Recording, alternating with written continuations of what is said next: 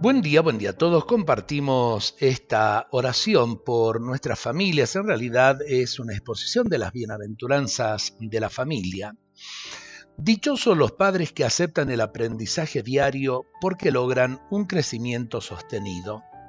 Dichosos los hijos que tienen libertad de expresión porque ellos amarán en libertad. Dichosos los padres que corrigen sus errores porque construyen la armonía Dichosos los hijos que aún en la riqueza son educados con dignidad y humildad, porque entenderán al desprotegido. Dichosas las familias que sin decir siempre no logran el diálogo franco sabiendo a dónde quieren llegar. Dichosos los padres que logran autoridad ejerciendo el perdón porque serán perdonados. Dichosos los hijos que son educados en la diversidad de roles porque podrán gozar de la vida. Dichosos los padres que han cambiado palabras hirientes por abrazos y cariño, porque serán amados.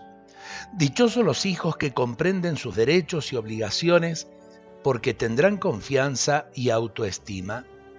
Dichosas las familias que en este contexto están sujetas a la disciplina e instrucción de parte de Dios, acercándose a la imagen de su Creador, que no son una enciclopedia del saber, sino que sobre la marcha y a los tumbos del diario vivir encuentran en el poder de Dios la sabiduría que honra la vida.